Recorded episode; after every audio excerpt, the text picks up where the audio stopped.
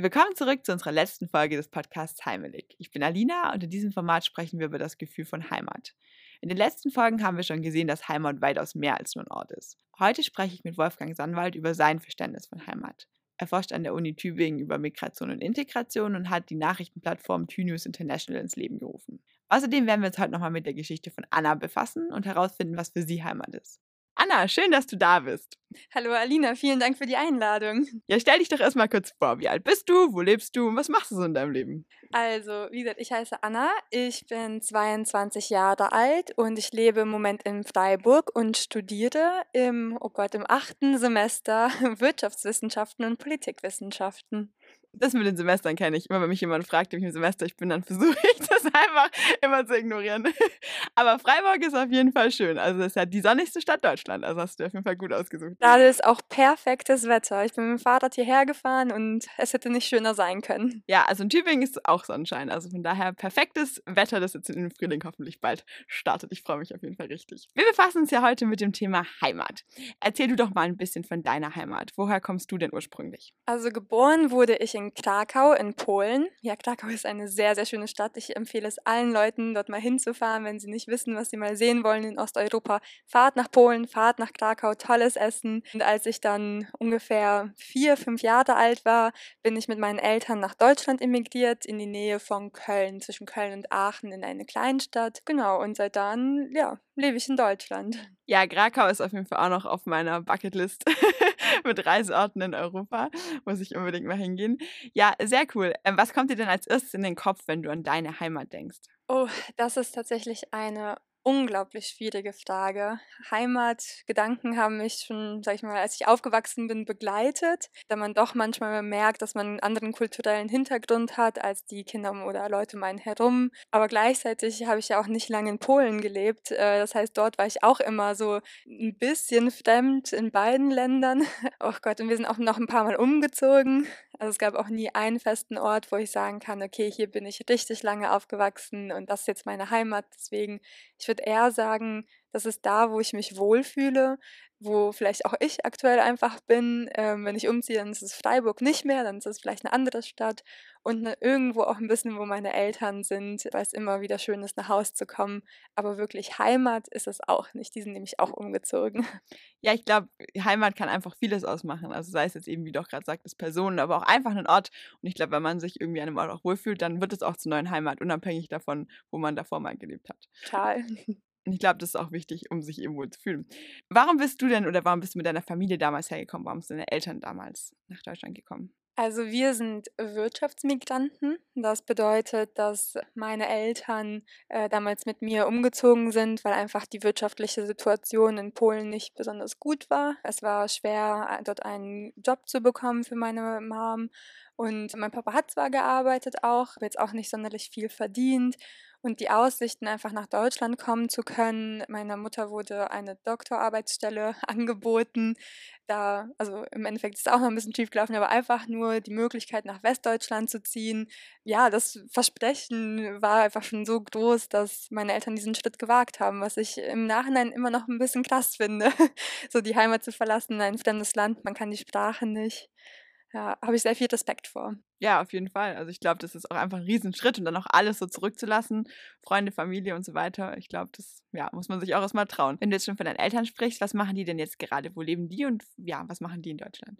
Meine Eltern sind nochmal umgezogen. Die wohnen jetzt in der Nähe von Frankfurt. Deswegen meinte ich auch, ist das immer ein bisschen schwierig, das als Heimat zu bezeichnen, weil ich dort niemanden kenne. Die Wohnung ist fremd, alles ist irgendwie so ein bisschen anders, wenn ich bei denen bin. Die leben dort jetzt seit, oh, ich weiß gar nicht, zwei Jahren, zweieinhalb Jahren. Meine Mutter ist Quereinsteigerin im Lehramt sie hat es geschafft. Also da bin ich auch sehr, sehr stolz auf meine Mama. sie ist auch in einer Schule, wo viele ausländische Kinder sind. Gerade sind ein paar ukrainische Flüchtlinge angekommen. Also ich glaube, sie fühlt sich da auch ganz wohl, dass sie jetzt nicht nur mit Deutschen zusammenarbeitet, wenn ich das so sagen darf, sondern auch schon ein bisschen vielleicht mal verstehen kann, wenn andere Kinder Migrationshintergrund haben. Ja, ich glaube, es ist auf jeden Fall auch voll wichtig, dass genau so Kinder sich auch im deutschen Schulsystem wohlfühlen und angekommen fühlen. Ich glaube, das ist aktuell auch ein Riesenproblem in der Schule, vor allem wenn man dann irgendwie als Kind auch noch nicht perfekt Deutsch spricht. Kannst du dich noch daran erinnern, wie es für dich war, herzukommen und dann eben auch deine Freunde und Familie in Polen zurückzulassen? Also ich meine, du warst noch total jung, aber kannst du dich irgendwie noch ein bisschen an die Situation erinnern? Oh je, also ich war wirklich so klein, dass ich das alles gar nicht verstanden habe. Ich weiß nur, dass meine Mutter als erst nach Deutschland gegangen ist. Das heißt, ich war erstmal mit meinem Papa. Dann bin ich nachgezogen zu meiner Mutter und mein Papa war noch nicht da. Und ich weiß noch, dass ich ihn sehr, sehr vermisst habe und mir eigentlich nur gewünscht habe, dass wir so wieder als Familie zusammen sind. Und ich erinnere mich noch an so die ersten Erinnerungen hier aus einem deutschen Kindergarten, dass ich einfach nicht Deutsch sprechen konnte und um mich herum waren alles deutsche Kinder und ich konnte nicht ausdrücken, was ich wollte. Nach einer Zeit habe ich dann langsam gelernt und Sachen verstanden. Die, haben, die Betreuerinnen haben sich sehr gut um mich gekümmert und mir auch Deutsch beigebracht. Also ich habe sehr schnell Sachen verstanden, aber zum Beispiel, ich war erst kleines Kind, vierjähriges, ich war oder fünf, ich würde sagen, ich kann allein auf Klo gehen und die haben dann gesagt, äh, nee, wir begleiten dich und ich habe auf Polnisch die ganze Zeit, nein, ich kann das alleine. Und ich habe auf Polnisch geantwortet, weil ich es nicht anders wusste, aber ich glaube, ich war da relativ offen, hatte nicht so viel Angst. Ich habe auch fremde Menschen auf der Straße auf Polnisch angelabert. die dann meinten, Kind, ich verstehe dich nicht. nee, ich glaube, ich hatte nicht so viele Berührungsängste. Es kam dann erst tatsächlich, als ich ein bisschen älter geworden bin und tatsächlich mich mit Kulturen auseinandergesetzt habe. Aber so zu Beginn, ich meine, klar, als Kind lernt man natürlich eine Sprache schneller, als wenn man dann irgendwie erwachsen ist. Kannst du dich dann noch erinnern, wie hast du das dann gemacht im Kindergarten mit den anderen Kindern? Hat man einfach gespielt und Sprache war gar nicht so ein Thema? Also hattest du das Gefühl, du konntest da trotzdem irgendwie einfach Freunde finden, dann auch in der Grundschule? Oh Gott, also in der Grundschule, muss ich sagen, konnte ich schon Deutsch. Also ich wurde rechtmäßig eingestuft. Ähm, also mit sechs Jahren bin ich schon zur Schule gegangen. Ich weiß noch, dass ich einen Extratest basically machen musste. Also normalerweise machen ja Kinder so Tests, ob man sich schon konzentrieren kann und durchsitzen kann. Und bei mir wurde auf jeden Fall auch nochmal geguckt, dass mein Sprachverständnis gut genug ist, dass ich in die Schule gehen kann. Das war da kein Problem.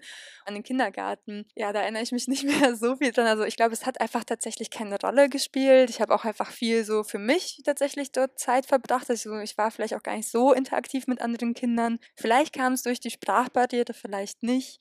Und zum Sprachenlernen ähm, ja, also ich hatte, wie gesagt, das Glück, mir wurden halt zum Beispiel Aufnahmen von so Kinderkassetten von Bibi Blocksberg oder Benjamin Blümchen nach Hause gegeben.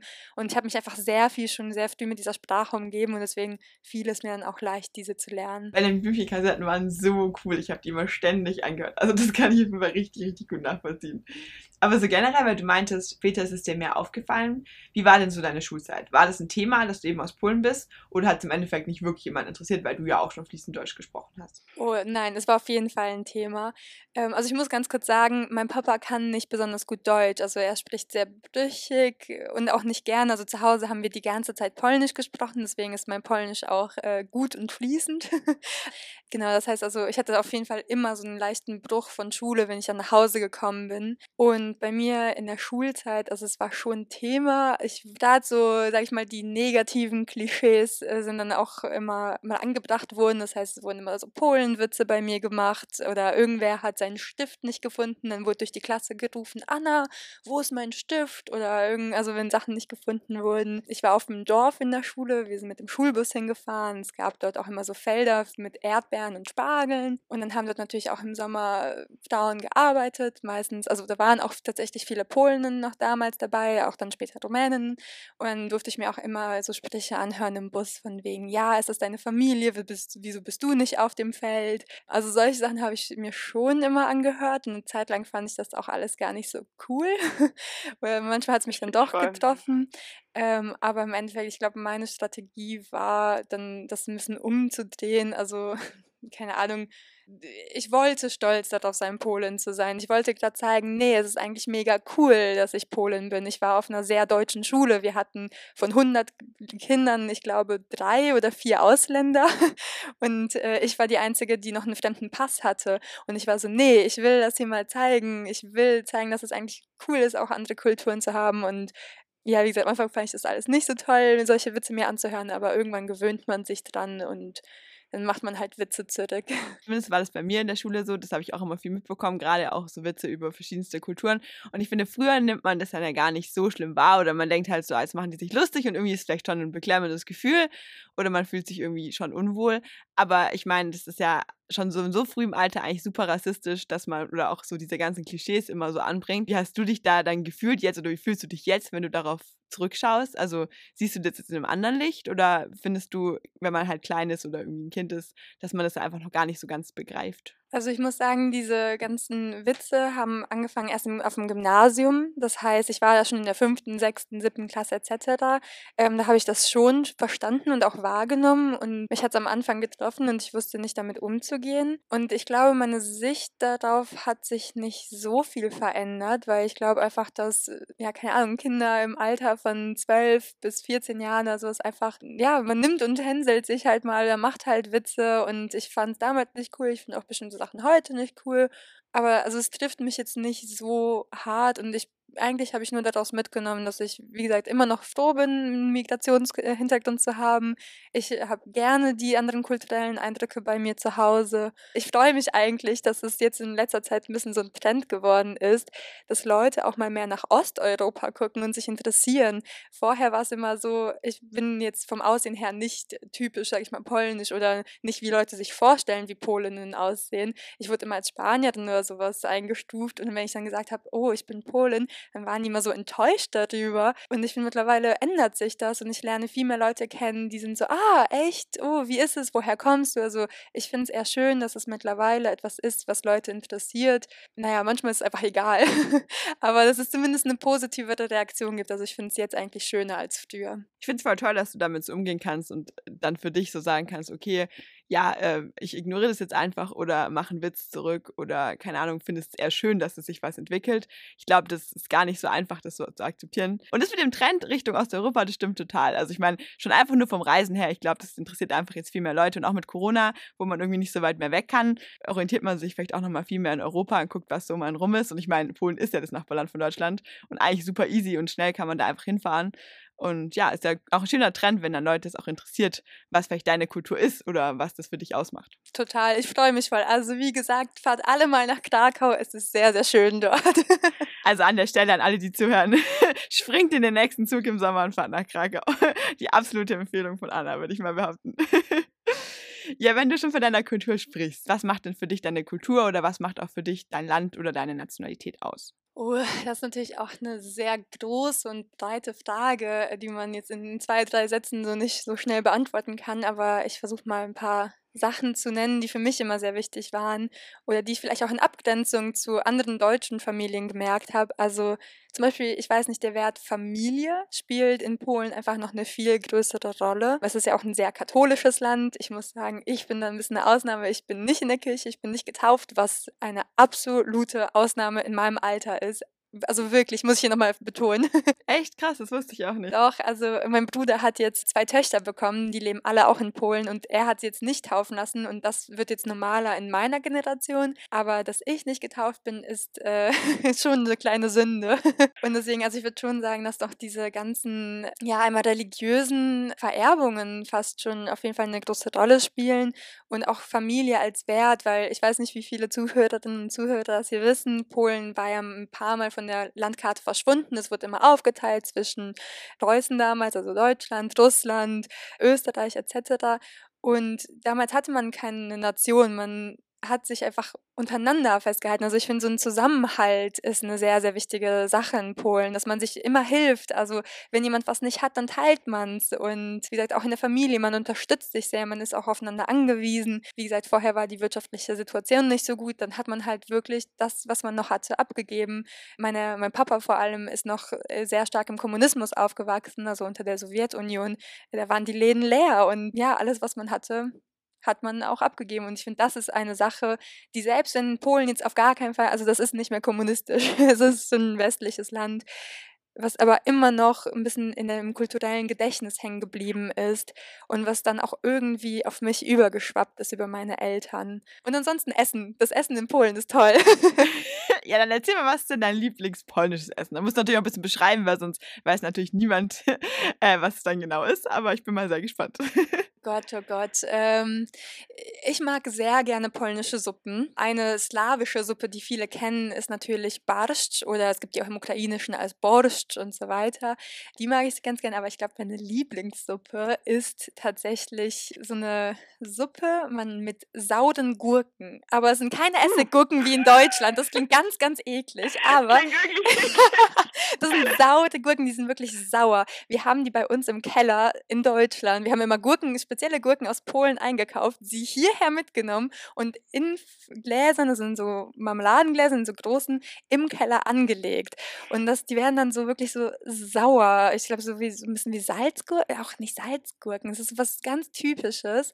Und das kocht man dann halt mit Kartoffeln und so weiter. Und dann bleibt man am Ende die Gurken rein, die dürfen nicht kochen, weil sonst verlieren die die Säure. und dann gibt man noch einen Klecks saure Sahne rein und das ist einfach, wenn meine Oma das macht oder mein Papa kocht, das ist himmlisch. ja, also ich kann es mir noch nicht ganz so gut vorstellen, aber vielleicht muss ich mal in so einen polnischen Laden und so ein paar saure Gurken kaufen und das mal irgendwie ausprobieren. die kann man auch sehr gut als Snack nebenbei essen oder man kann sie mit Kartoffelpütte essen. Also die sind wirklich gut. Die kann man für alles benutzen. Also saure Gurken scheinen auf jeden Fall das Gadget zu sein, wenn man irgendwie was Cooles kochen möchte. Ich finde es immer ja, voll interessant, auch einfach irgendwie zu lernen, was es für andere Gerichte gibt. Und man denkt immer, man wüsste viele Sachen, die man kochen kann und viele verschiedene Sachen. Ich koche an sich auch gerne, aber dann ist man doch immer überrascht, so was dann von anderen Leuten dann so das Lieblingsgericht ähm, ja, aus dem Heimatland ist.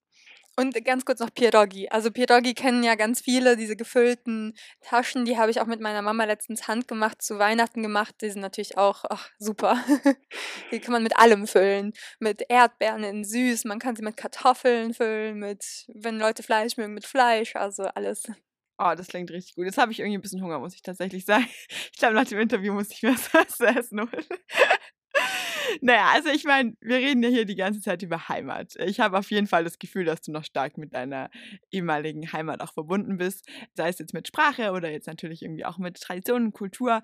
Was ist denn für dich Heimat oder was macht denn für dich Heimat aus? Ich glaube, für mich sind es tatsächlich so, wenn ich enge Freunde habe, wenn ich engere Beziehungen aufbaue, ähm, auch wie gesagt bei meinen Eltern fühle ich mich immer ganz wohl. Aber ich glaube, für mich versuche ich gerade so ein bisschen Heimat bei mir selbst zu finden. Dass egal, wo ich hinkomme, will ich mich einfach gut fühlen und wohlfühlen und daheim fühlen. Ich finde das auf jeden Fall ein super, super schöner Ansatz. Dann kann man auf der ganzen Welt leben und sich immer daheim fühlen, weil man einfach mit sich selbst im Reinen ist. Polen ist ja deine ursprüngliche Heimat. Könntest du dir vorstellen, da nochmal hinzuziehen? Du meinst ja, du kannst dich überall daheim fühlen, aber ist für dich Deutschland jetzt schon deine Heimat geworden und du möchtest auch hier bleiben? Also ich würde sagen, also einmal zur Frage, ob ich nochmal nach Polen ziehen würde. Ich würde ganz gerne zeitlang in Polen wohnen. Wie gesagt, mein Halbbruder, also in Polen gibt es da nicht die große Unterscheidung, also mein Bruder und meine Schwester wohnen beide noch dort, genauso wie Onkel, Tante, Großeltern. Und ich wäre einfach ganz gern mal ein bisschen näher an denen und ich würde einfach auch nochmal gerne mehr die polnische Kultur im Alltag erleben. Genau, und vor allem natürlich, ich habe zwei kleine Nichten, die sind beide, keine Ahnung, eine ist ein paar Monate alt und die andere ist jetzt über ein Jahr alt. Ich würde ganz gerne miterleben, wie die aufwachsen. Ja, das verstehe ich voll. Aber wirklich langfristig zieht es mich nicht mehr nach Polen, muss ich sagen. Also ich fühle mich dem Land verbunden, ich fühle mich der Kultur sehr verbunden und ich möchte sie ja auch äh, leben und aufrechterhalten in meinem Leben. Aber ich muss auch sagen, mein Polnisch ist sehr gut, aber ich merke schon manchmal, dass zum Beispiel Fachvokabular oder sowas mir einfach fehlt. Und ich kann mich in Deutschland ein bisschen freier und präziser äußern mittlerweile. Und das macht schon ein paar Sachen leichter in Deutschland. Und im Moment, ich bin, studiere ja noch und ich möchte noch einen Master machen.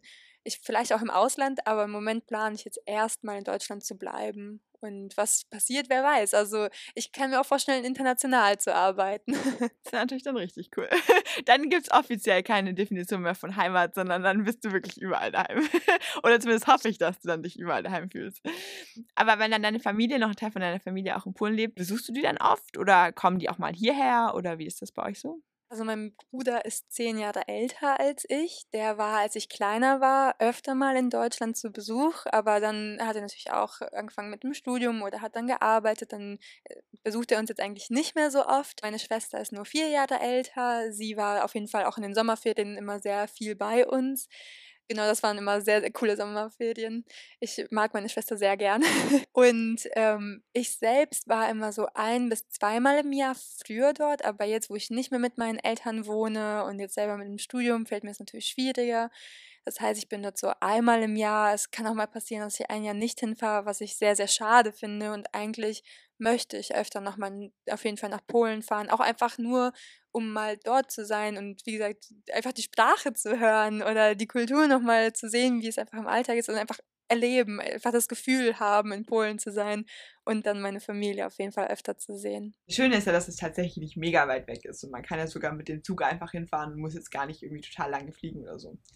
Aber für den Rest deiner Familie war es keine Option, nach Deutschland zu kommen? Also meine beiden Geschwister sind ja Halbgeschwister. Das heißt, die wohnen mit ihrer, sind damals noch mit ihrer Mutter in Polen geblieben. Ich glaube, da gab es nicht richtig die Möglichkeit, nach Deutschland zu kommen. Ich glaube, mein Papa hatte mal überlegt, sie rüber zu holen, aber ich glaube, es hat sich auch einfach nicht ergeben.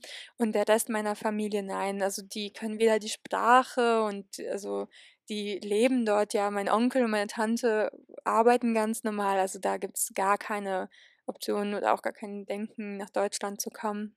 Hast du denn noch irgendwie viele Bilder oder schaust du dir, wenn du jetzt mal ab und an deine Familie besuchst, irgendwie dann auch die Bilder, wenn du wieder hier bist, an? Oder ist das für dich so wichtig, um dich zu erinnern oder irgendwie da Bezug aufzubauen? Ja, total.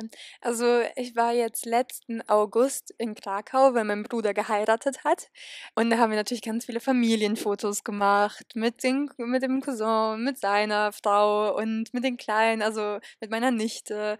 Und diese Fotos schaue ich mir tatsächlich bis heute noch gerne an also jetzt nicht täglich, aber schon immer mal wieder. Mir ist auch irgendwie wichtig, ich habe auch einige Bilder von der Stadt oder von, von Orten, an die ich mich erinnere. Ich war ja auch noch in Polen im Kindergarten. Also Bilder sind auf jeden Fall für mich ein wichtiges Mittel, dass ich es einfach irgendwie auch bei mir haben kann, dass ich dann auch einfach kurz auf mein Handy schaue und bin so, ah ja, ganz schön. Also ich finde Bilder sind auf jeden Fall total wichtig, um sich an die Heimat zu erinnern.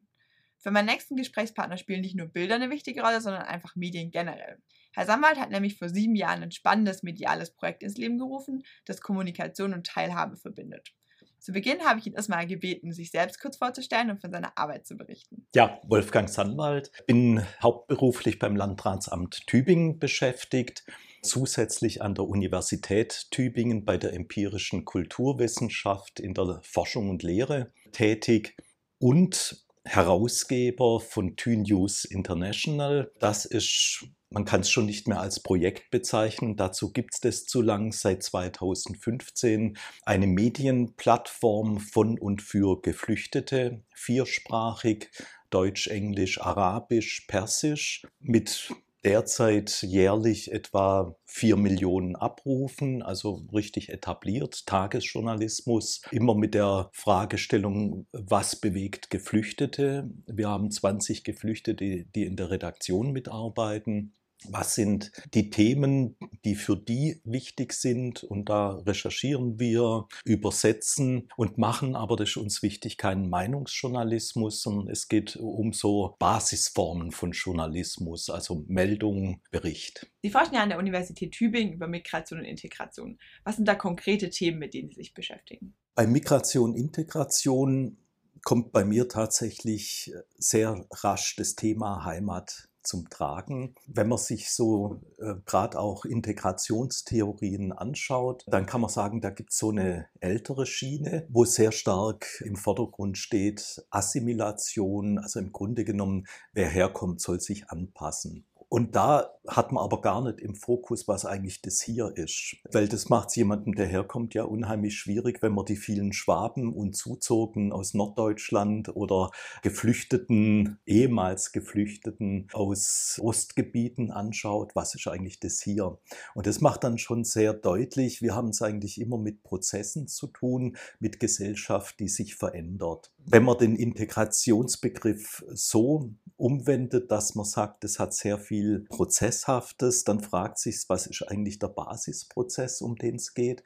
Und da bin ich sehr stark bei Kommunikation, bei Diskurs im Grunde genommen. Also für mich ist Integration im Grunde genommen ein gesellschaftlicher Diskurs. Und wenn ich integrieren will, muss ich Möglichkeiten bieten, dass sich Menschen aktiv in den Diskurs einbringen. Das ist Integration und Heimat ist genau das Gleiche. Also man spricht moderner ja auch eher von Beheimatung und meint auch da einen Prozess. Natürlich gibt es da eine bestimmte Raumvorstellung, also es geht um einen Raumausschnitt, aber es geht auch immer um die Menschen in diesem Raumausschnitt oder die sich darauf beziehen. Und auch das ist eben ein Prozess, findet diskursiv statt und beide Diskurse können sich miteinander verbinden. Wie stellt man denn so einen Diskurs her? Das ist ja sicherlich auch ein Zusammenspiel von verschiedenen Akteuren, oder? Also wenn eine Aufgabe zum Beispiel des Landkreises Tübingen Integration ist, dann sehe ich den Landkreis Tübingen in der Pflicht, auch ja, Strukturen zu schaffen oder zu ermöglichen, dass Integrationsdiskurse stattfinden. TÜNews International ist so eine Diskursstruktur, die so meine Wahrnehmung schon sehr erfolgreich ist. Wir haben aber auch in der Tat versucht, den Diskurs sehr breit aufzustellen, auch Wissenschaft einzubeziehen und dazu 2016 sogenannte integrationspolitische Diskurse durchgeführt. Wir haben da sehr niederschwellig Gesprächsgruppen geschaffen hier im Haus in vier Veranstaltungsräumen gleichzeitig, haben Gespräche zu unterschiedlichen Aspekten, zum Beispiel Integration und Heimat, Integration und Essen, Integration und Einbürgerung, also solche Fragen diskutiert. Und dann saßen immer vier Personen am Tisch, so ein Experte, jemand von den Geflüchteten, häufig auch aus unserer Thün News International Redaktion, dann von der Uni jemand und dann noch aus so einer spezifischen Gruppe. Damals gab es ja die Unterstützerkreise, gibt es heute immer noch, die sehr viel mit Geflüchteten gemacht haben. Und das Ziel war immer, das Gespräch zwischen denen zu initiieren und führen zu lassen, weil in der Analyse, also äh, empirisch, als wir geguckt haben, was sagen eigentlich die Leute, woran fehlt es und war durchgängig eigentlich die Aussage, es fehlt an der Kommunikation. Geflüchtete Menschen können natürlich eine totale Bereicherung für eine Gesellschaft sein, aber stellen natürlich auch viele Länder vor eine große Herausforderung. Wo sehen Sie denn da die Herausforderungen der nächsten Jahre? Ja, die Herausforderung äh, wird wachsen. Wir haben ja ohnehin schon 2015, 2016 auch einen großen Anteil der Migrationsursachen letztendlich in wirtschaftlicher Situation, die zusammenhängt mit, mit Bevölkerungsreichtum, äh, mit begrenzten Ressourcen neben politischen Ursachen oder eben Kriegen, die es dann gibt und Kriege, die häufig wieder mit solchen Ursachen zusammenhängen. Und ich teile auch die Vermutung, wie viele Migrationsforschende das ja auch haben, dass jetzt durch den Klimawandel Migration nochmal forciert wird, es noch mehr Anlässe gibt. Und wenn dann eben noch kriegerische Konflikte wie in der Ukraine oder so dazukommen, gibt es noch mehr Anlässe. Und äh, der Migrationsdruck entsteht natürlich in der Richtung, wo Überleben besser möglich ist. Da sind wir in der nördlichen Hemisphäre, also weg von den Äquatoriallandschaften, glaube ich, auch in Zukunft noch einigermaßen besser gestellt. Und es gibt dann die Richtung vor. Da wird meiner Ansicht nach auch so ein striktes Grenzregime wir halten Flüchtlinge draußen aus Europa nicht dauerhaft helfen, wenn man das überhaupt will. Ich halte es nicht für sinnvoll, weil das das Problem verschärft, äh, wohingegen ich unsere Aufgabe drin sehe, eigentlich Aufnahmestrukturen zu schaffen und Strukturen des Zusammenlebens und diese, die Migrationsbilanz, also das heißt, es wandern mehr zu, als die, die hiesige Bevölkerung verliert. Das würde ich zunächst mal als Chance und Reichtum Reichtum einschätzen. Und um es dazu zu machen, braucht es aber wiederum Strukturen der Integration. Wie erklären Sie sich den Wandel in der Wahrnehmung von Geflüchteten, der gerade im Rahmen der Ukraine-Krise vorherrscht?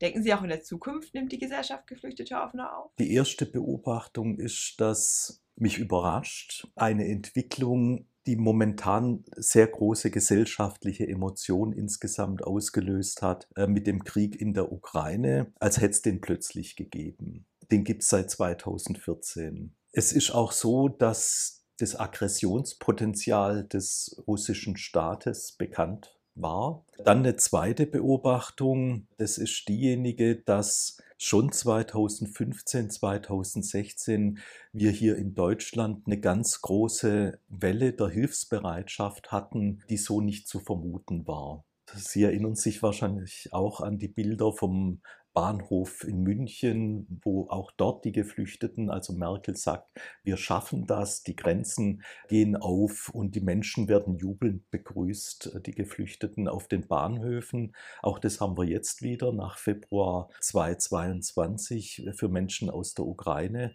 Also auch damals gab es eine ähm, Aufnahme Euphorie. Die Frage ist, wie viele in der Gesellschaft es mitgetragen haben, aber sie gab es auch als Phänomen. Und dann kommt für mich dazu, seit 2015 hat sich die deutsche Gesellschaft verändert. Also es hat Integrationsdiskurs gegeben. Es gibt auch infolge des Integrationsdiskurses eine deutlichere Wahrnehmung auch von eigenen Bedürfnissen, ganz egoistischen nach Arbeitskräften. Und dann ist schon eine dritte Beobachtung die Frage der kulturellen Nähe. Ich glaube schon, dass das auch eine Rolle spielt. Da gibt es auch Äußerungen von der bayerischen Migrationsbeauftragten, die bei äh, Geflüchteten aus Syrien und anderen Staaten auf sehr viel Ablehnung gestoßen ist, äh, die so sinngemäß gesagt hat, ja, den Geflüchteten aus der Ukraine müssen wir ja nicht mehr beibringen, wie eine Waschmaschine funktioniert. Und da sagen natürlich die Geflüchteten,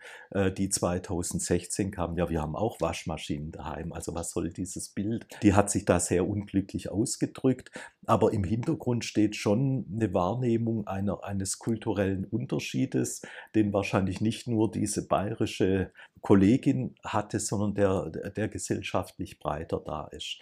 Und jetzt ist natürlich die spannende Frage, wenn ich diese drei Beobachtungen nehme, wie gewichte ich die? Also was halte ich für besonders markant? Ich habe die Vermutung, dass eigentlich das Wirksamste augenblicklich ein Lernprozess ist, den unsere Gesellschaft durchgemacht hat seit 2015. Nicht in der Breite unbedingt, aber in den lenkenden Strukturen. Also dort in den Verwaltungen, in der Politik, wo man eigentlich steuernd versucht, mit solchen Herausforderungen umzugehen, hat man, glaube ich, gut gelernt. Und es gibt mittlerweile auch Strukturen, die aufgebaut sind.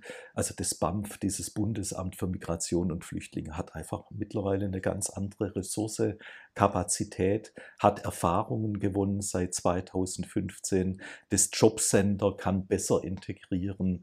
Die Kommunalverwaltungen haben das gelernt, haben Strukturen aufgebaut.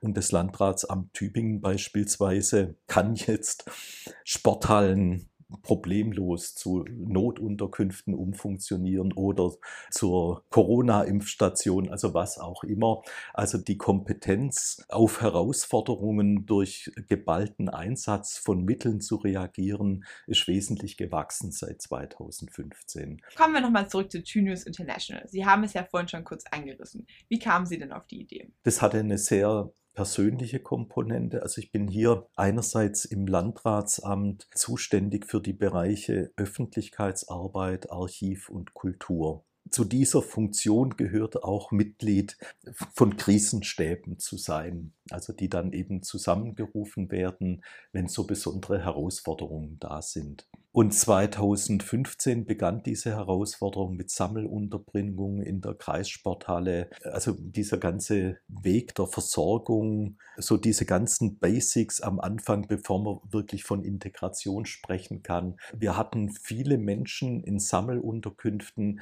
mit riesengroßen Informationsbedarfen alltäglicher Art. Also wie muss ich was tun? Bei, bei wem bekomme ich was? Da sind ganz viele Fragen aufgetaucht. Und es gab die Situation, da waren ganz viele Menschen eng zusammen, die nichts zu tun hatten. Also das ist jetzt überspitzt formuliert, wer Kinder hatte und so hatte natürlich viel zu tun, vielleicht noch mehr und mehr Stress. Aber es gab auch überproportional viele junge Männer beispielsweise, die damals geflüchtet waren.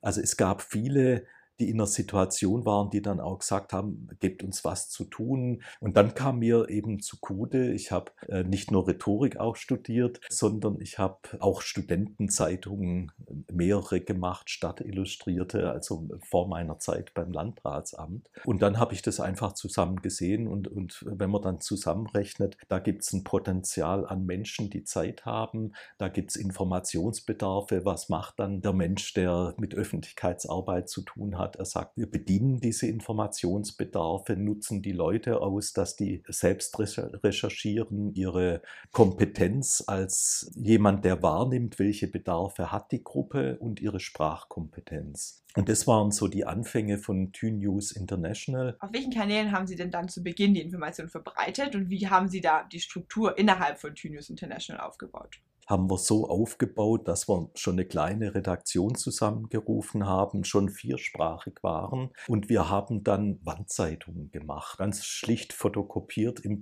DIN A3-Format, die dann in den Unterkünften, wo ja die Leute zusammengelebt haben, ausgehängt wurden. Und als dann die Corona-Pandemie 2020 neue Herausforderungen mit sich gebracht hat, haben wir halt auf digitale Formate umgestellt.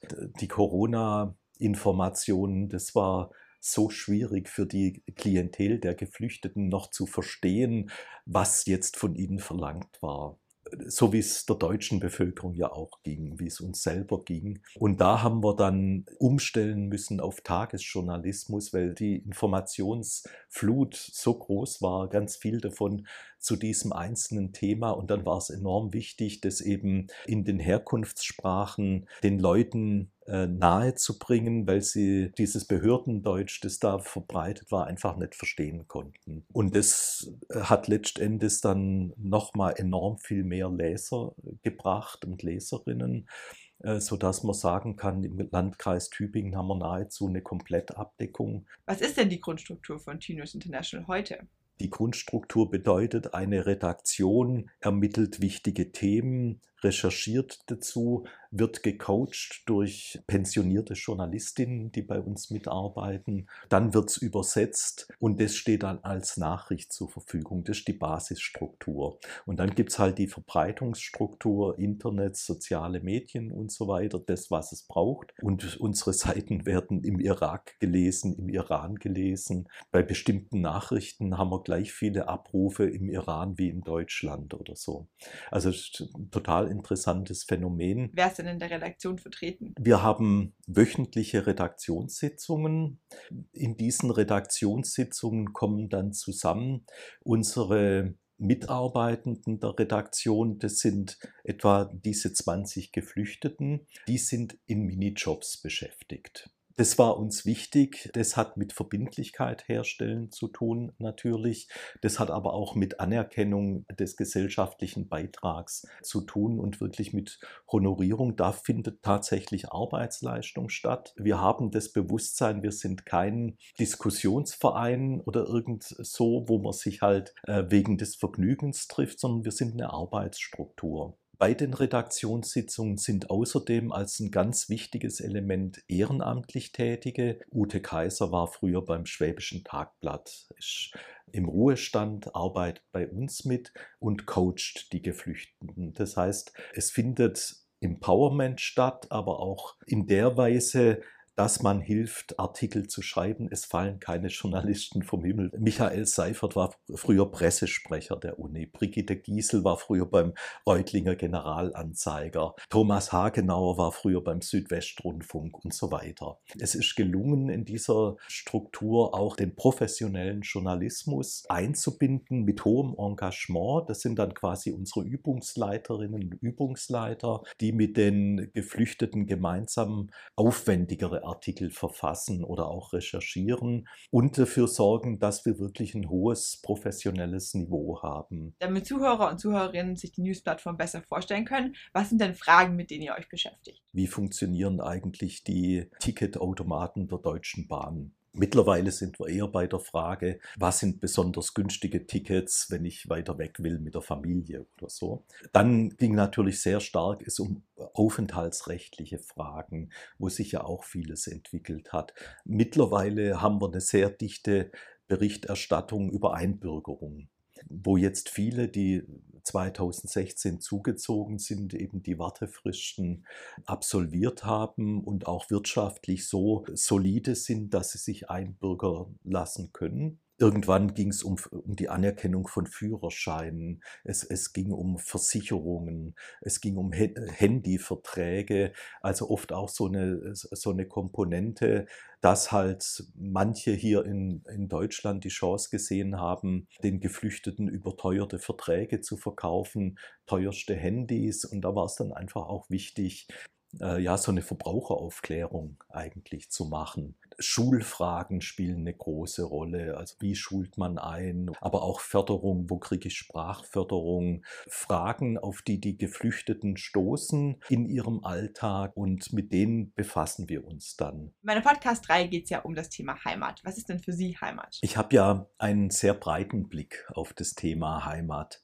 Ich blende jetzt diesen wissenschaftlichen Blick aus, was es mit dem Begriff auf sich hat, wie er auch missbraucht wurde. Ich sage aber, ich überlasse ihn niemanden. Also ich finde, mit dem Begriff Heimat können wir heutzutage gut arbeiten. Da bekenne ich mich dazu. Und deshalb sehe ich ihn auch in einer wesentlichen Rolle bei diesem Integrationsthema. Er bringt quasi so eine gewisse Zielvorstellung im Grunde genommen mit sich. Wenn wir sagen, Heimat ist irgendwo ein Raumausschnitt oder auch ein gedankliches Gebilde, in dem sich Menschen verorten können. Das ist ein äh, urmenschliches Bedürfnis, irgendwo daheim zu sein.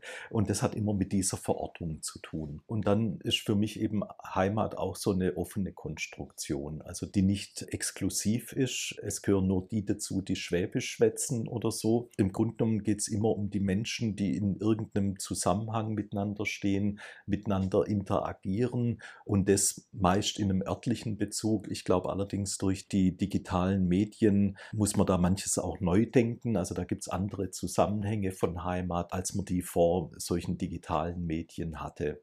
Heimat hat deshalb immer etwas äh, oder ganz viel absolut mit Menschen zu tun. Und für mich hat sich der Heimatbegriff im Zusammenhang mit Migration auch nochmal konkretisiert im Grunde genommen. Ich habe gelesen, dass Sie zusammen mit Kulturgut und Thynius International auf eine Exkursion im Landkreis gegangen sind und sich mit dem Thema Heimat beschäftigt haben. Worum ging es denn genau bei der Exkursion und was waren Ihre Erkenntnisse? Wir haben eine Exkursion gemacht mit Geflüchteten durch die Heimatmuseen und haben da unterschiedliche Standorte besucht. Und vor Ort waren dann die Menschen, die die Museen machen, mit denen Kulturgut auch sehr eng zusammenarbeitet. Und die haben vorgestellt, was da drin ist. Und dann waren Geflüchtete dabei, äh, die dann sagen, das riecht hier wie bei meiner Oma. Ja, die hat auch einen Stall.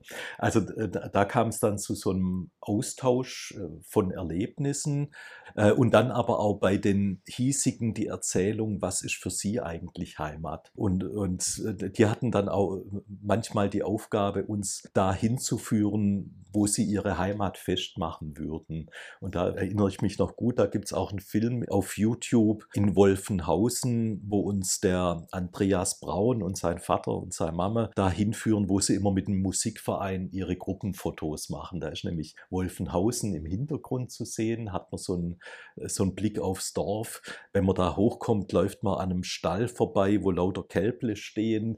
Also waren äh, tolle Bilder, die das dann auch erzeugt hat. Und dann erzählt die Mama, ja, jetzt sei sie ja in Wolferhausen. Es sei schon ein bisschen fremd gewesen, sich da einzuleben, als sie geheiratet hat. Ja, wo sie denn herkommt, aus Nellingsheim, das ist fünf Kilometer weg. Und das sind dann schon spannende Geschichten, weil die zeigen, Distanz ist natürlich eine Frage, aber Distanz ist Distanz. Also im Prinzip sind fünf Kilometer eine Distanz, aber auch 3000 Kilometer sind eine Distanz. Und das zeigt einfach dann nochmal so eine Vergleichbarkeit auch bestimmter Situationen, also dieser Grundstruktur, wobei man natürlich von ganz anderen Dimensionen, also wenn wir so einen Ausschlag hätten, reden. Oder dann in einem anderen Heimatmuseum wo ganz intensive Gespräche mit einer Gruppe von Syrerinnen stattfanden, wo der dortige Katholik erzählt hat, ja, bei uns muss man sich aber anpassen. Äh, und das waren Kopftuchträgerinnen und dann ging es um das Thema Kopftuch. Und hinterher haben wir deren Eindrücke einfach nochmal stark gehört von diesen Diskussionen. Also für mich war es ganz wichtig, nochmal wobei ich quasi schon beruflich äh, Offenheit habe für diese Multiperspektivität. Aber die gelebte Multiperspektivität ist nochmal was anderes als die theoretisch wahrgenommene. Was haben Sie denn auf der Exkursion über den Heimatsbegriff von Geflüchteten mitbekommen? Also ich habe die Wahrnehmung, dass bei den Geflüchteten aus Syrien mindestens, vielleicht auch aus dem ganzen arabischen Kulturraum, auch aus Afghanistan, Heimat extrem viel mit Familienverband zu tun hat.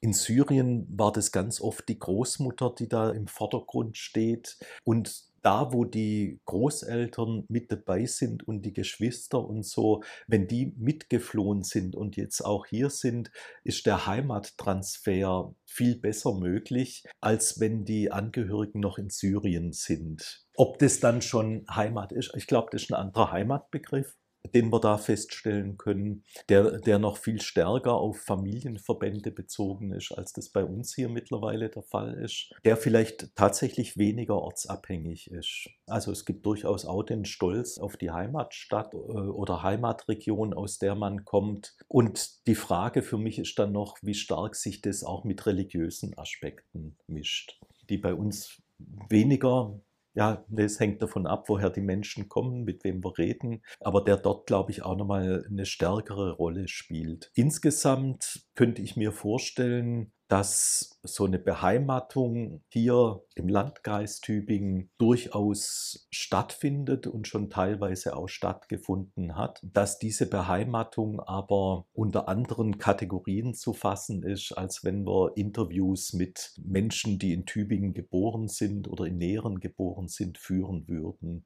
zu dem, was für sie Heimat ist. Haben Sie das Gefühl, dass die Plattform Tünews International den Menschen ein Gefühl von Heimat vermittelt? Ja, und zwar mindestens in zweierlei Hinsicht. Die erste ist diejenige auf unsere Redaktionsmitglieder. Das ist eine ganz hohe Verbundenheit, Offenheit für das, was hier vorgeht. Also auch das Interesse, die Landschaft, ihre Strukturen, Formen zu entdecken, sich damit zu befassen. Also das sind natürlich die Redaktionsmitglieder, welche die jetzt quasi beruflich schon äh, sich auseinandersetzen mit solchen Fragen, aber das mit riesengroßem Interesse tun. Also da würde ich sagen, auf jeden Fall ja. Und bei denjenigen, die die News lesen, die die Berichte lesen, haben wir keine Studie gemacht. Wir hören aber immer wieder so Resonanz, wie wichtig das denen ist und wie wichtig für die auch ist, über TÜNews International von hier zu erfahren. Also ich finde TÜNews International ist auf jeden Fall ein total beeindruckendes Medienformat und erreicht es, dass Menschen sich mehr mit ihrem Wohnort verbunden fühlen. Wenn wir schon von dem eigenen Wohnort sprechen, kommen wir doch zurück zu Anna. Sie lebt und studiert in Freiburg.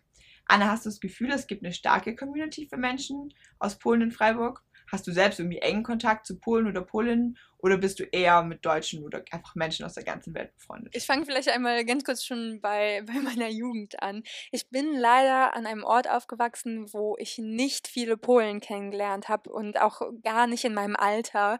Und deswegen war es für mich mehr normal, dass ich nicht viele Polen um mich herum hatte, außer jetzt meine Familie und so ein paar Freunde und Bekannte meiner Familie, die man aber jetzt auch nicht oft gesehen hat. Also ich vermisse es, muss ich sagen. Ich würde ganz gerne nochmal in so einen Austausch kommen, einfach um, wie gesagt, nochmal mehr die Sprache zu sprechen. Aber ich habe jetzt explizit hier in Freiburg nicht viel mit Polen zu tun, eigentlich gar nicht. Ich kenne ein, zwei Leute, die irgendwie die Oma oder sowas ist Polen oder ein Teil der Großeltern. Und das ist immer ganz cool, darüber zu reden. Ich muss schon sagen, ich bin noch ein bisschen näher am Land dran, als wenn über meine Großeltern. Das ist schon ein bisschen weiter weg. Ich spreche auch noch die Sprache. Ich habe überlegt, nochmal hier an der Universität, da will ich so einen polnischen Übersetzungskurs zu machen, weil, wie gesagt, mein Sprechen ist gut genug, aber mein schriftliches äh, ist auf jeden Fall verbesserungswürdig merkwürdig und da habe ich schon nochmal geguckt und ich hatte mich auch mal mit einem Professor hier getroffen um, und es war irgendwie auch ganz schön. Er hat mir auch so polnische Zeitschriften mitgegeben zum Lesen. Also ich suche auf jeden Fall noch ein bisschen den Kontakt, aber ehrlich gesagt, so eine große Rolle spielt es im Alltag nicht. Ich freue mich auch, wenn gerade Leute um mich herum nicht Polen kennen, dass ich dann zumindest so ein bisschen einen Eindruck geben kann oder gerade ein bisschen über das Land oder die Kultur und die Menschen erzählen kann. Und dann sehe ich mich vielleicht einfach selbst als jemand, der anderen Leuten die Kultur näher bringen kann. Aber ein paar Polen zu kennen wäre schön. ja, kann ich voll verstehen. Ich denke, so ein ausgewogenes Verhältnis wäre auch einfach toll, oder? Wenn man halt irgendwie dann doch mal die Möglichkeit hat, auch die Sprache zu sprechen. Ich meine, du sprichst ja, hast du ja gesagt, wahrscheinlich auch immer noch mit deinem Papa, aber klar, irgendwie auch. Auch mit auch meiner Mama. Deine Mama auch. Ja, ich meine, das ist natürlich irgendwie auch eine Top-Übung. Ich finde es richtig cool, wenn man von Natur aus sozusagen zwei Muttersprachen hat. Oder ich meine, du hast hier dann früh gelernt, das heißt, ist ja wie eine Muttersprache Deutsch für dich. Weil das ist so toll, dann kann man das fließend und ohne nachzudenken. Und ich, wenn ich dann irgendwie mein Französisch da auspacke, bis ich dann da immer meine Vokabeln habe, das ist dann eine Unterhaltung einfach nicht ganz das Gleiche. Merke ich auch. Ich versuche Spanisch zu lernen und ich bin nur so, oje, oje. Und im Polnischen muss ich, ich weiß gar nicht, was die Fälle oder die grammatikalischen Konstruktionen sind. Ich sage es einfach. Ja, aber das ist wie bei Deutsch. Also, wenn mich Leute früher irgendwas gefragt haben mit irgendwas Grammatikalischem, ich weiß, das klingt so gut und deshalb sage ich das genauso. aber keine Ahnung, was die Regel dahinter ist. Also, ich bin auch sehr froh. Mir ist es unglaublich wichtig, dass ich Polnisch auch weiterhin sprechen kann. Ich weiß, dass manche Familien, wenn sie nach Deutschland ziehen, mit ihren Kindern nicht mehr so viel die Muttersprache sprechen. Meine Eltern mussten ein bisschen Polnisch mit mir reden, wie gesagt, weil mein Papa auch kein Deutsch konnte ähm, oder halt nur sehr schwach. Und andererseits waren wir, glaube ich, auch ganz froh, weil dann konnte ich so wirklich, ich sag mal, reines Deutsch in Anführungszeichen im Kindergarten, in der Schule lernen, also wirklich mit Aussprache, mit allen, ohne dass meine Mutter hat noch lange der, die das vertauscht. Und das habe ich zum Beispiel direkt richtig gelernt und das war sehr, sehr viel wert für mich. Und andererseits ähm, Polnisch ist so ein bisschen meine Herzenssprache. Also wenn es eher um Emotionen oder sowas geht, dann mag ich Polnisch ein bisschen lieber als Deutsch. Und mir ist es, wie gesagt, immer noch wichtig, mit meinem Bruder, mit meiner Schwester, mit meinen Nichten, mit meiner gesamten Familie mich einfach überhaupt unterhalten zu können. Die können ja auch kein Deutsch. Und das fände ich unglaublich schade, wenn ich da nicht mit denen Polnisch sprechen könnte. Also mir ist es sehr wichtig. Ja, das verstehe ich. Aber wenn du meinst, du in Polnisch sprichst du gerne lieber über Emotionen, warum das? Ich glaube, weil ich es so als erstes gelernt habe, natürlich sind meine Eltern meine allerersten Bezugspersonen gewesen. Und ich glaube, vielleicht als Kind, dass man da erstmal so über Bedürfnisse oder ähm, ja, ich sag mal Gefühle als Kind, man, das sind ja keine hochphilosophischen Sachen, die man sagt, aber einfach, wie man sich fühlt, wenn man das mal ausdrückt, habe ich das ja zuerst auf Polnisch. Auf Deutsch kann ich viel klarer und viel so argumentativer vorgehen. Das ist dann so ein bisschen wie so eine wissenschaftliche Herangehensweise, nicht wissenschaftlich, aber ein bisschen distanzierter, argumentativer. Und Polnisch ist eine weichere Sprache. Also es ist einfach, alles ist mehr verbunden, es ist mehr melodisch. Wenn ich es rede, fühle ich mich weicher. das finde ich die beste Beschreibung, auf jeden Fall. Nee, aber voll spannend, dass du das dann auch so unterscheidest und dass irgendwie verschiedene Sprachen für dich vielleicht auch in verschiedenen Situationen sich einfach besser anfühlen. Aber wenn du jetzt mal Kinder haben wollen würdest, weiß ich nicht, ob du das möchtest, aber würdest du die dann zweisprachig erziehen wollen? Ja, diese Frage habe ich mir irgendwann mal auch schon gestellt. Also aktuell ist es nicht unbedingt ein Thema, weil ich gerade noch keine Kinder habe und auch nicht vorhabe, erstmal welche gerade zu bekommen.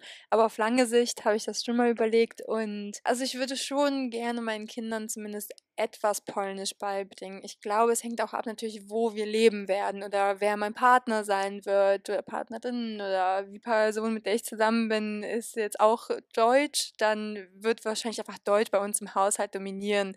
So oder so würde ich aber ganz gerne meinen Kindern zumindest ein bisschen Polnisch beibringen, damit sie zum Beispiel ihre Cousins und Cousinen, ihre Tante, ihren Onkel, meine Eltern, also ihre Großeltern auch überhaupt sich gut äh, unterhalten können. Wie gesagt, mein Papa kann kein Deutsch, also wäre es schön, wenn die sich mit ihm unterhalten könnten. Und ich glaube zumindest so diese basic polnische Sprache würde ich ihnen gerne beibringen. Aber ich glaube, es hängt natürlich auch vom Kind ab. Also manche Kinder weil ich kenne einige, wo ein Familienteil aus dem Ausland ist und da sträuben die sich zum Beispiel als Teenager oder sowas und da werde ich meine Kinder nicht zwingen, aber ich werde auf jeden Fall, wenn sie klein sind, ihnen die Möglichkeit bieten, und wenn es immer geht, auch einfach Polnisch mit denen sprechen, doch, das wäre mir, glaube ich, wichtig. Ja, und ich glaube auch im Kindesalter verinnerlicht man das ja dann schon total und dann ist vielleicht gar nicht mehr die Frage, dann kann man es ja vielleicht einfach auch schon, bis man im Teenageralter ist, ein bisschen seine rebellische Phase hat. Das, was ich total verstehe, ist eben das Argument. Klar, ich meine, deine Familie ist dir ja mega wichtig und wenn dann deine Kinder sich nicht mit deiner Familie unterhalten können, ja, dann ist was ist dann für ein Familiengefühl? Da kann man sich dann ja gar nicht austauschen und gar nicht erzählen und gar keine Verbindung aufbauen. Aber wenn dir Polnisch als Sprache so gut gefällt, hörst du dann auch polnische Musik oder liest du dann irgendwie auch polnische Nachrichten? Lesen nicht so viel, aber ich lese allgemein nicht so viel Nachrichten. Ich höre Nachrichten. Ich bin ein absoluter Podcast-Fan. Aber bist ja im richtigen Format gelandet. Total. Ich höre sehr gerne Podcasts. Ähm, ich habe eine Zeit lang die polnischen Nachrichten ein bisschen verfolgt, also so die polnische Tagesschau ein bisschen. Ja, ich höre auch ein bisschen, also ich höre schon ganz gerne polnische polnische Musik. Ich habe auch so eine ganze äh, Abteilung bei mir so äh, Musik, die ich gespeichert habe, also so Playlist nur mit polnischer Musik. Wie gesagt, ich mag die Sprache zum Hören eigentlich ganz gerne. Aber es ist jetzt meistens, wenn man hier halt mit Freunden, jetzt ist gerade Deutsch ganz groß im Trend von Liedern, dann hört man halt ganz viel Deutsch und dann, dann ist es auch manchmal unpassend, dann polnische Musik anzumachen. Aber hast du da so einen Lieblingskünstler oder Lieblingskünstlerin? Marek Grehuta. Ich muss aber sagen, meine Lieblingslieder sind aus meiner Kindheit und das sind Lieder, die meine Eltern mir gezeigt haben. Das heißt, meine Lieblingslieder sind von 1999 und 2000. Ja, okay. Klar, aber ich meine, die erinnern einen dann irgendwie an die Kindheit. Und das ist ja gerade bei Musik. Ich finde, Musik hat eine super starke Wirkung, an, an Momente oder Erinnerungen ja, aufleben zu lassen. Und zum Abschluss von dem ganzen Podcast. Ich meine, wir haben jetzt schon super viel über Heimat gesprochen, über deine Kultur, über Sachen, die, ja, die du als Heimat bezeichnest. Das ist so meine letzte Frage, die ich jeden stelle in dieser Podcast-Reihe. Würdest du denn sagen, Deutschland ist deine neue Heimat? Ach, ich würde nicht sagen neue Heimat. Es ist zum Teil auf jeden Fall meine Heimat. Ich würde so sagen, so wie wir eben festgehalten haben, meine Heimat ist jetzt da, wo ich bin und wo ich mich wohlfühle. Aber Deutschland hat auf jeden Fall einen großen Teil von dem Konzept Heimat bei mir eingenommen. Ja, und ich muss auch sagen, ich habe sehr, sehr viele kulturelle Sachen von Deutschland oder von Deutschen übernommen. Also, um kurz zu fassen, ja, Deutschland ist auch auf jeden Fall meine Heimat. Wir können auf jeden Fall mitnehmen, dass für Anna Heimat nicht von Menschen oder einem Ort abhängt, sondern sie Heimat bei sich selbst finden möchte, um sich dann halt auch überall wohlfühlen zu können, was ich voll den schönen und spannenden Ansatz finde. Mein zweiter Gesprächspartner heute war Wolfgang Sandwald. Für ihn ist Heimat ein gedankliches Gebilde für Verortung und auch eine Zielvorstellung für Integration. Und mit Junius International hat er eben eine Struktur geschaffen, die es Geflüchteten ermöglicht, eine Heimat in Tübingen zu finden. Aber nicht nur für die Menschen, die da mitarbeiten, ist es somit einfacher, sich mit Tübingen zu identifizieren, sondern natürlich auch für alle HörerInnen und LeserInnen von Tunis International, die dann dadurch natürlich einen viel größeren Bezug zu Tübingen haben. Ich freue mich auf jeden Fall total, dass ihr bei meiner Podcast-Reihe eingeschaltet habt. An dieser Stelle auf jeden Fall ein riesengroßes Dankeschön an alle meine Interviewpartner und Partnerinnen. Vielen, vielen Dank, dass ihr mir so ehrlich und offenen Einblick in eure persönliche Lebensgeschichte gegeben habt und dass ihr mir so offen von eurem Verständnis von Heimat berichtet habt. Danke auch an diejenigen, die sich so aktiv für Geflüchtete engagieren und es ermöglichen, dass jeder und jede sich hier wohlfühlen kann und vor allem auch ein Gefühl von Heimat spüren kann. Abschließend kann ich auf jeden Fall sagen, dass Heimat viel mehr als nur ein Ort ist. Heimat ist ein Gefühl. Heimat kann an ganz vielen verschiedenen Orten gleichzeitig sein. Heimat kann in Deutschland sein, obwohl man Kulturen und Traditionen aus seiner ursprünglichen Heimat integriert. Heimat kann ganz viel mit Sicherheit zu tun haben. Und Heimat ist auch einfach ein Netzwerk aus Familie, Freunden und einer Beschäftigung. Ich habe auf jeden Fall gemerkt, Heimat ist für jede Person anders. Aber jede und jeder braucht eine Heimat.